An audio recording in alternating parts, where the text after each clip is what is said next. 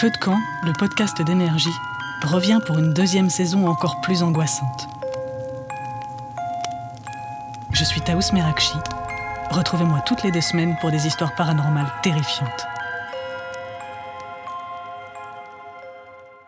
Game of Thrones, Lena Headey a détesté tourner cette scène. Véritablement torturée.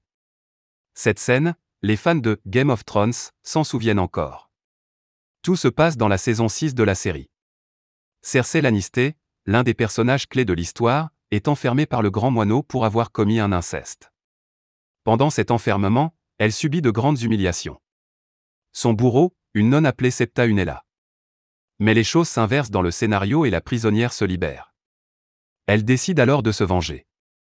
Dans une scène de torture, elle impose le supplice de la goutte à la nonne. Un moment difficile à regarder pour les fans du show, mais qui aussi difficile à tourner pour les deux actrices.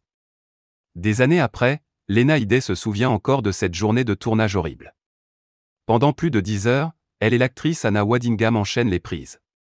Dans une interview accordée à Insider, Lena révèle qu'elle n'a pas du tout aimé jouer cette scène. Elle évoque également le courage de sa partenaire, elle a eu vraiment du mal à faire cette scène. J'adore Anna, c'est une des personnes que je préfère. Cette journée était vraiment, vraiment difficile.